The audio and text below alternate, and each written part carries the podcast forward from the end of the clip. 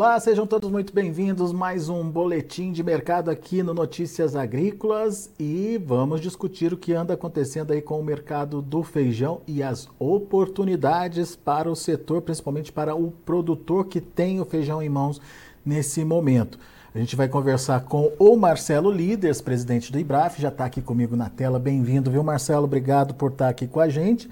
E a gente vai é, trazer um pouquinho para vocês sobre o legado do último summit que aconteceu agora no final de março lá em Foz do Iguaçu, Summit do Feijão. O Marcelo, Feijão e Pulses de uma forma geral, né? É, o Marcelo vai é, pontuar para a gente algumas informações importantes, principalmente no quesito exportação do nosso produto para países que precisam comprar o feijão. Seja bem-vindo, Marcelo. Obrigado por estar aqui com a gente mais uma vez. Vamos começar com o mercado, Marcelo, porque o mercado vem vindo sustentado, digamos, né? Mas você estava me contando aqui antes da gente entrar no ar que tem é, possibilidade de reação aí nos preços. O que, que é isso, Marcelo? O que, que pode acontecer? Olha, a gente vem, é, ele vai chegando em patamares, né? Se a gente observar o comportamento ao longo do tempo do, dos preços de feijão, você tem, é, ele dá uma esticada, vamos supor, é negociado a 430, 440, dali a pouco ele pega e acalma, voltou aí a 400, 410, 420 e tem, vem mantendo esse patamar, em alguns lugares até 390. Diminui a demanda. Por quê? Isso não é uma reação estratégica pensada pelos compradores, é o consumidor que tem um período do mês em que ele vai até o supermercado e aí está mais ativo. Nós mesmos temos essa, é, esse costume, né? Grande maioria de nós. As pessoas que têm famílias maiores é, estão ali é, com os recursos é, concentrados, né? Os ganhos concentrados no início do mês vão até o supermercado. Então, é, agora a gente está numa calmaria, eu diria. Vai haver de novo uma nova onda de compra e essa nova onda de compra pode vir a valorizar esse, esse é, o, o, valor aí pode ser é, incrementado tanto do feijão carioca, quanto feijão preto, quanto feijão mung. E, e vem uma onda de compra no momento em que a oferta está restrita, né? A oferta continua restrita, porque é, é interessante que os compradores levem em consideração que se nós temos a entrada de algum feijão em Santa Catarina, muito pouco, algum feijão no Rio Grande do Sul, por outro lado, a vê que diminuiu muito a oferta, muito a, a porque já não há mais volumes a serem negociados é, em Minas, em Goiás, no interior de São Paulo mesmo. Então, é lógico, a, a 400 reais, para a gente pegar um número redondo, dá 76, 77, 78 dólares a saca de 60 quilos. Raramente na história os produtores viram esse valor. Então, por exemplo, quem está colhendo no Rio Grande do Sul, qual é a, a, o comportamento agora? Ele vai esperar dar 80 dólares, 82 dólares, ele vai, vai ficar arriscando isso com alguns custos, porque se ele tira da lavoura, leva para o seu armazém, é, deposita no certo, tudo é custo. Então ele prefere, bom, é um preço maravilhoso já, né? Então vende, então eles estão vendendo. Raros são os que estão apostando ainda para o último minuto é, desse período aí de valorização. Muito bem. Agora, a melhor estratégia para ser adotada, Marcelo, é segurar a qualquer preço aí o feijão para esperar essa alta acontecer? Olha, é, a gente observa como se comportam os grandes produtores né, e, e, que têm, consequentemente, é, grandes valores em risco. Tá? Então, o que, que eles olham? Se o feijão está num preço médio de 35 dólares, 38 dólares, a chance de ganho é muito grande. E acaba valendo a pena é, trabalhar com isso ao longo do tempo, ou seja, esperar para negociar. É o caso que, que tem ocorrido nos últimos anos com os produtores do irrigado. Logo no início do irrigado, eles aproveitam os preços que estão sendo praticados. Depois, na medida em que o mercado assenta, eles param vão negociando pouco volume e aí vão mantendo os preços. E acabam vendendo até janeiro, fevereiro do outro ano. Mas vale a pena? Bom, historicamente tem sido, o resultado tem sido um ganho de 30% a 40% sobre o valor do momento da colheita. Então, esse é um cenário. outro cenário é quando você tem um valor já expressivo. É, você já tem aí 400 reais, você já tem um preço recorde. Vai esperar com todo o feijão? Não. Quer brincar um pouco, quer apostar um pouco, né, é, de uma forma responsável, o que, que ele vai fazer? Ele vai vender a maior parte, dividiu o lote já, já vendeu uma parte, está vendendo alguma coisa, aí na próxima onda de compradores ele vende mais alguma coisa e vai deixar lá para o final, muito provavelmente, um volume menor né, é, para ter um risco. Então, colheu 3 mil sacos, vendeu mil, mil, aí com mil, de repente, ele aposta lá para frente, o risco é bastante minimizado, né? Porque nós podemos ter, né, quais são os cenários que podem forçar esses preços a subirem mais? Uma geada cedo esse ano, mas tem que ser uma geada forte, tem que ser uma geada não só nas baixadas, tem que ser uma geada geral, que tomara, bater na mesa, não ocorra. Mas esse seria um cenário onde você poderia eventualmente ter aí um outro patamar de preço. Não quer dizer de 400 para 410, aí é o mesmo patamar. Patamar é ele passar de 450 reais. Então, esse é um cenário. Se a gente tiver uh, uma geada ou duas que sejam fortes, isso sem dúvida nenhuma no Paraná vai afetar o abastecimento. Mas vai apostar nisso? É uma decisão de cada um. Reunir as informações que tem, é, buscar entender quais são as chances que existem de que isso ocorra e aí, aí sim trabalhar com o seu estoque, tanto no feijão preto quanto no feijão carioca. Entendi então que a, a, a, melhor estratégia é ir participando do mercado à medida que essas altas vão acontecendo e vão aparecendo. Mas qual o fôlego uh, ou até quando o feijão tem essa possibilidade de alta aí, na sua opinião, Marcelo? Eu diria, não exatamente de alta, mas é, sem uma geada, a tendência é que ele comece a baixar os preços é, a partir aí do mês de junho, na medida em que vão entrando mais e mais lavouras. Aí já começa a entrar um volume maior e, consequentemente, você tem aí a chance de uma diminuição de valor. Também ninguém espera que o feijão caia de 400 e tanto tá, para 200. Isso, isso não vai acontecer no mês de junho. Mas vai ser o um momento em que começa a entrar um volume maior, vão se consolidando as safras, observa-se como é que foi o clima, se deu uma safra é, com, com o potencial máximo de produtividade ou não. Então, aí é durante o mês de junho. Durante o mês de abril e maio, ainda a gente vai ter um volume muito pequeno de oferta quando comparada com a demanda histórica. Agora, o que, que você está vendo em termos de nova oferta? Vem uh, uma oferta capaz aí de, de reduzir preços, Marcelo? Vem, vem porque você vai ter a colheita da segunda safra, né? foi plantada aqui no Paraná, é, pouca coisa, Santa Catarina, foi bem plantada em Minas Gerais, foi plantada regularmente é, em Goiás, diminuiu a área no Mato Grosso, então, aí o que, que é o raciocínio?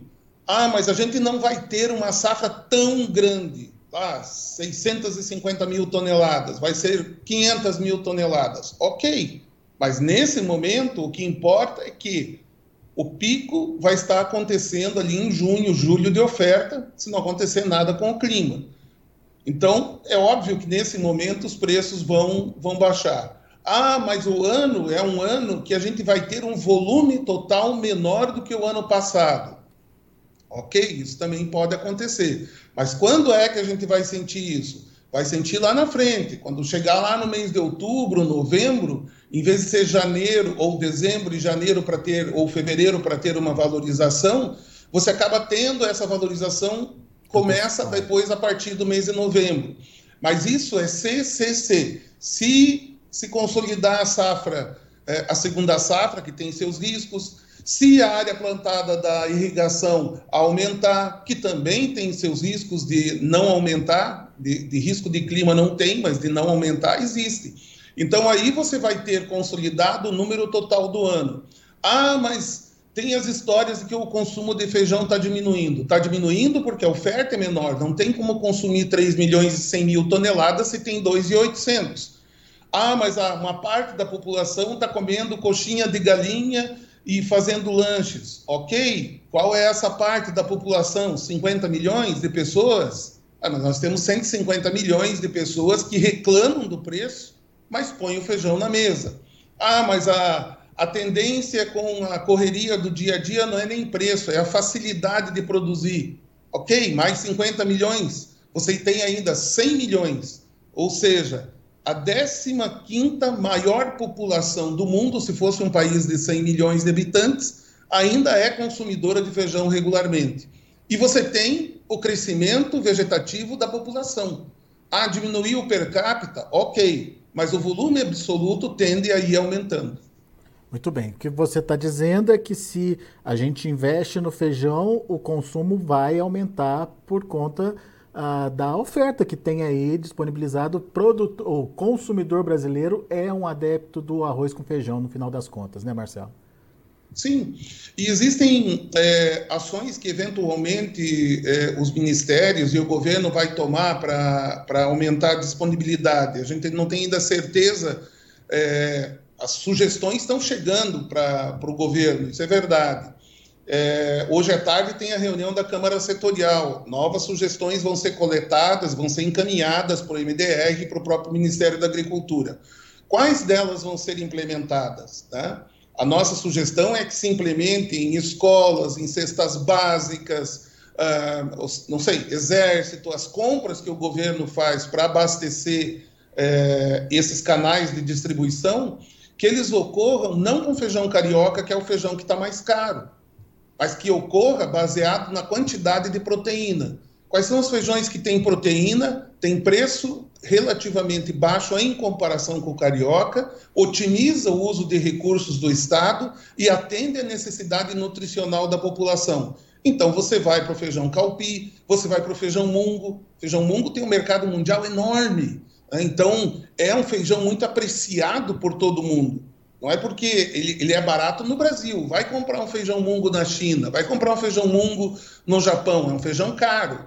Então, se é, houver essa sensibilidade por parte do governo, ele vai estar trabalhando em duas frentes. Uma, atender a necessidade nutricional de uma parte da população que tem carência. E dois, estimular a produção de feijões que têm exportação. Muito bem.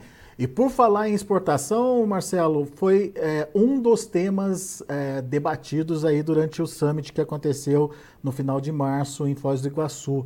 Queria que você pontuasse para a gente é, quais são os nossos principais potenciais compradores, o que, que eles querem da gente, enfim, nós estamos preparados para atendê-los aí, Marcelo? Olha, há, há muito a se fazer. Né? Nós precisamos de pesquisa, nós precisamos de investimento é, bastante, eu diria, alto em pesquisa de feijão. Ele vai acabar dando resultados como a soja e o milho deram ao longo do tempo, onde a iniciativa privada investiu para ter melhores cultivares, não só as instituições públicas, mas as privadas também. Então, é, para começar, nós temos como entrar na festa. É, então, Agora, mas para que a... haja investimento é preciso que haja perspectiva aí de, de, de mercados. Tem essa perspectiva? Tem. Eu, eu diria para vocês assim, ó, uh, nós fizemos o convite, uh, sem grandes insistências, o convite, uh, falamos que o summit ia acontecer para vários países. China, Índia, Vietnã se fizeram presentes. Outros mandaram câmaras de comércio. Quer dizer, eles têm interesse. Os dois principais países que mais importam no mundo, alguns feijões que nós produzimos aqui, e aí eu vou incluir também, apesar da nossa conversa ser aqui é sobre feijões, mas é, é sobre oportunidades de negócio para esse produtor que está nos ouvindo, tem o gergelim. Tá? Então, o gergelim não é só o pão com gergelim lá que a gente costumou ouvir lá do fast food, né? Ele não é um enfeite, ele é um alimento, e é um alimento poderoso. Por isso a China saiu de. Eles estavam, e citaram isso, né? Eles saíram de 88 mil toneladas de importação por ano. Veja, a China era exportadora de 300 a 400 mil toneladas. Em 2018, importaram 88 mil. Em 2021, que são os últimos dados que nós temos, 242 mil toneladas ou seja, 235 milhões de dólares eles importaram em feijão mung. E em gergelim, gergelim saem é, de 800 mil toneladas importadas em é, 2018 para 2021, deixa eu pegar minha cola aqui, 1 milhão e 97 mil toneladas. 1 milhão. O Brasil produz é, 80, 90, 100 mil toneladas, alguma coisa por aí. É, o ano passado exportou, se a gente pegar até janeiro, que foi ainda exportação do ano passado, 80 mil toneladas. Esse pessoal, só a China é um milhão de toneladas. O mercado mundial desse produto, que daí inclui os outros é, países que, que têm interesse e importam todos os anos, você tem 3 milhões 359. Ah, não, aqui eu peguei 2 milhões 252 mil toneladas. 3 bilhões foi o que circulou de dinheiro só em gergelim. Em feijão mung, foi 1 milhão 689 mil toneladas que foram transacionadas entre países, foram exportadas por alguém, importadas por alguém. Ele, ele, ele movimentou 1 bilhão e 800 milhões de dólares em 2021, 22 foi mais. Então, a participação do Brasil no mercado de Mung foi 4,8% em 2021. Isso no, no feijão Mung. No gergelim foi 2,8% do mercado mundial. Alguém tem dúvida que se nós colocarmos foco nisso, sabendo do mercado que tem lá fora, realizando eventos aqui no Brasil, trazendo esse pessoal para cá, com apoio da Apex, fazendo marketing lá fora, nós vamos aumentar a possibilidade de atender um volume maior? Eu acredito que sim. Mas aí nós vamos ter ainda uma lição de casa para fazer.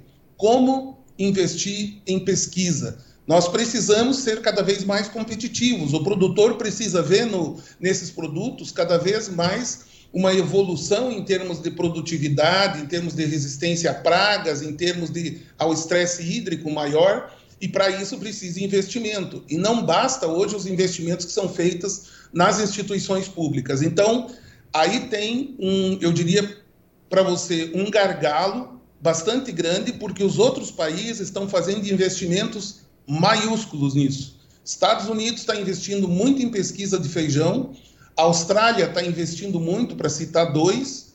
Quem mais está ali? A própria Índia investindo muito também. Nós já temos aí a possibilidade de uma, de uma troca de, de inclusive, transferência de tecnologia da Índia para cá, em termos de produção de algumas variedades de feijões.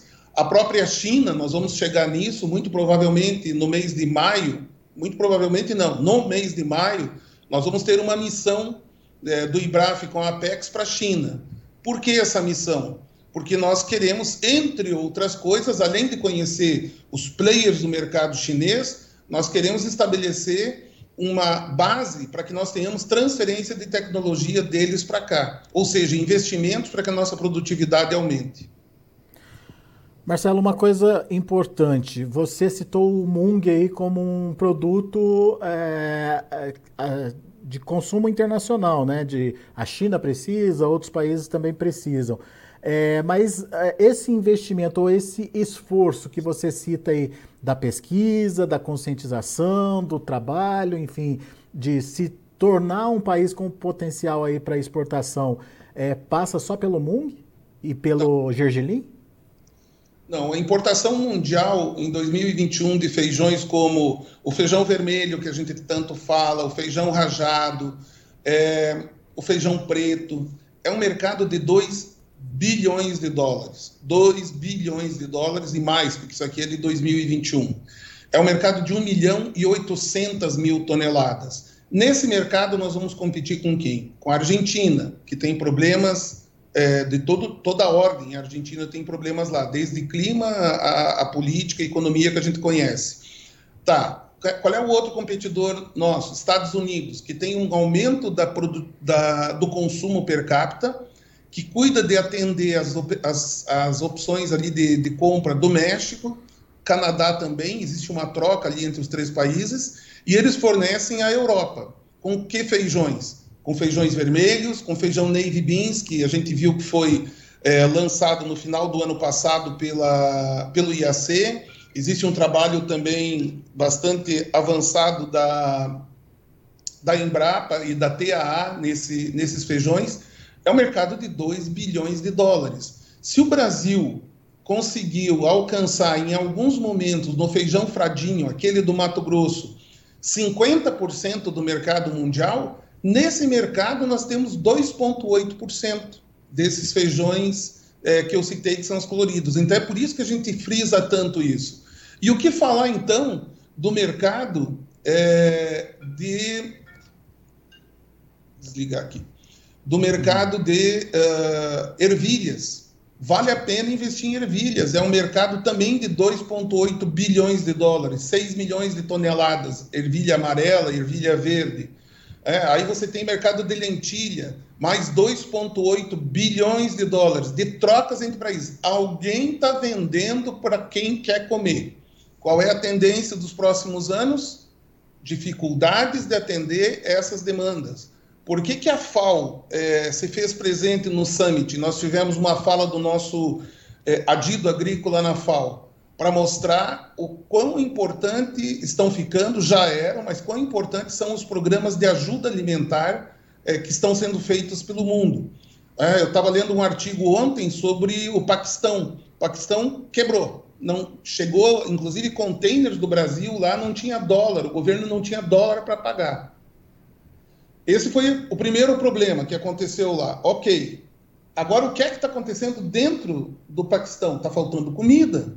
O preço disparou, a inflação disparou. Quem mais está sofrendo lá? As pessoas com menos poder aquisitivo. Isso vai trazer o quê? É, uh, insatisfação social vai ter protesto, vai ter morte, vai ter briga, vai ter disputa pelo governo, até que derrubam o governo, colocam outro.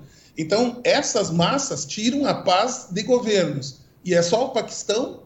Não. A situação está ficando cada vez mais insustentável ao redor do mundo. Qual é a nossa missão? Mandar bomba para lá? Não. A nossa missão é, vamos produzir, vamos olhar aqui o que, que, o que, que os caras estão importando, Uh, por exemplo, Ucrânia, lamentável o que está acontecendo, mas abre uma oportunidade. A Ucrânia é uma fornecedora de pulses, é uma fornecedora de ervilhas no mercado e de feijões. Se ela tem dificuldades por conta dessa situação, alguém precisa prover esse alimento. Então, eu diria para você que a grande preocupação nossa, né, que, que, que ficamos aí mais nos bastidores e, e, e não estamos na linha de frente como os exportadores, é criar condições para que a gente possa atender esse mercado, criar condições de competir com a soja e com o milho, que são maravilhosos em preço e evoluíram muito na pesquisa. As oportunidades estão aí, Alexander. Muito bem. E que essas oportunidades é, se concretizem aí para o produtor brasileiro, que ele de fato possa diversificar a sua produção, é, melhorar a sua produtividade, atender o mercado interno, mas também é, ganhar dinheiro com a exportação aí de produtos. Um mercado enorme, como pelos números que você trouxe para a gente, como oportunidade aí para os negócios do produtor brasileiro. Vamos nos organizar, vamos nos planejar para começar a atender esse mercado aí o mais rápido possível, né, Marcelo? Sim, e, e, e se você permite, se é sempre permite, é, os produtores que têm interesse nisso, a, as empresas que têm interesse nisso, entrem em contato com o IBRAF. Tem uma missão saindo no mês de maio para a China. Essa missão é uma missão de prospecção. Nós vamos lá numa feira, vamos observar o que acontece lá, vamos conversar com o governo chinês, vamos conversar com a Câmara de Comércio da China que é ligada ao governo, que mandou para cá uma diretora para o Summit, a gente já alinhou a visita nossa lá, vamos apresentar importadores, vamos visitar empresas que processam o produto lá, tudo isso muito rapidamente, em quatro, cinco dias em Pequim. É, é um investimento que vale a pena. Produtores, ter mais informações, o Clube Premier está aí para isso, para entregar essas informações para quem tem foco nesse mercado. Então, venham, ajudem o IBRAF a fazer é, esse papel que vem fazendo, né, de buscar essas informações lá fora, de trazer essas oportunidades. Vem muita coisa boa pela frente, mas vai precisar de investimento, é verdade. Muito bem. Uh, tem uma pergunta aqui é, do Paulo Carvalho. O Paulo está participando com a gente aqui pelo YouTube. Obrigado, viu, Paulo, pela participação. Sobre feijão vermelho. O feijão vermelho sobe também. Aqui em Minas perdemos muito devido às chuvas no início do ano, Marcelo. Ele quer saber como é que fica aí o preço do feijão vermelho, quais são as perspectivas. Olha, para os mineiros, e, e, e, o Paulo é, deve estar nessa região ali assim, da, da, Zona da Mata, se não me engano, que é perto de São João del Rei, aquela região lá, eles produzem um feijão é, vermelho pequeno, tamanho dele. Nós descobrimos recentemente né, que uma, um, uma, um local na Índia consome esse feijão. O mundo todo, Europa, tudo mais, prefere os grandões. Aí, em conversas nesse durante o summit, nós vamos descobrir que um dos feijões que a China vai ser importadora é esse feijão aí, Paulo, é esse feijão mineiro. Só que esse ano, você tem razão, nós tivemos uma quebra de safra importante em Minas Gerais. É, os preços não foram é, tão interessantes para os produtores no final do ano passado, início desse ano a área diminuiu bastante e muito provavelmente nós vamos ter muito pouca coisa para exportar. Quem tem feijão aqui dentro e quem investir em feijão vermelho vai se dar bem ao longo do ano, porque vai ter os dois mercados, um mercado que vai se abrindo pelo mundo afora, vai se descobrindo mais importadores para esse feijão, e também o mercado interno, que tem um consumo importante também desse feijão vermelho. E se existe esse feijão vermelho aí, é porque a IPAMIG, é, entre outros, mas principalmente a IPAMIG junto com a Embrapa, colocaram pesquisa, observaram essa região de vocês aí em Minas, é, para concentrar o maior número, o maior investimento possível é, em pesquisa e começaram a entregar um produto cada vez mais viável, economicamente viável para vocês. Ou seja, resumindo, tem perspectiva boa aí para o preço, então? Tem perspectiva boa. Boa.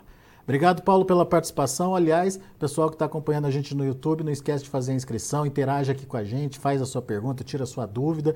Não esquece de deixar seu like, é muito importante o seu joinha aqui para que a gente possa distribuir melhor todas essas informações e, obviamente, aciona o sininho ali uh, ah, para você receber a notificação sempre que uh, tiver o Marcelo no ar ou outros boletins começando aqui no Notícias Agrícolas. É a melhor forma para você ser informado. Combinado? Meu amigo Marcelo Líderes, obrigado por enquanto pela participação. A gente vai conversando mais sobre é, expectativas, preços e oportunidades para o produtor brasileiro nas próximas semanas. Volte sempre, Marcelo. É sempre um prazer, um abraço, um abraço a todos os produtores de feijão e gergelim agora também é, do Brasil. Boa, Marcelo. Abraço, até a próxima. Abraço. Tá aí, Marcelo Eduardo Líderes, presidente do IBRAF, Instituto Brasileiro do Feijão, aqui com a gente no Notícias Agrícolas. Primeiro, sobre a possibilidade de uma nova rodada de compras acontecer aí nas próximas semanas, o que poderia fazer o preço melhorar em relação ao que já está até bom, né? A gente está falando de uma média aí de 400 reais. Então, estratégia para o produtor é aguarda esse, esse, esse aumento, essa volta dos compradores, aguarda pelo preço, mas não fica segurando o feijão muito tempo não, vai vendendo aos pouquinhos, à medida aí que esse comprador é, necessita e vai fazendo uma média para cima aí do seu feijão. De acordo com o Marcelo, é, esse essa tendência deve é, continuar até o final de maio, começo de junho, entra nova safra e daí a tendência é de queda nos preços do feijão. Então, faça a sua estratégia de negociação, vá participando das altas e das oportunidades de negócios que devem aparecer aí ao longo dos próximos dois meses. A gente vai ficando por aqui, agradeço a sua atenção e audiência. Na sequência tem o Mercado do Boi. Continue com a gente.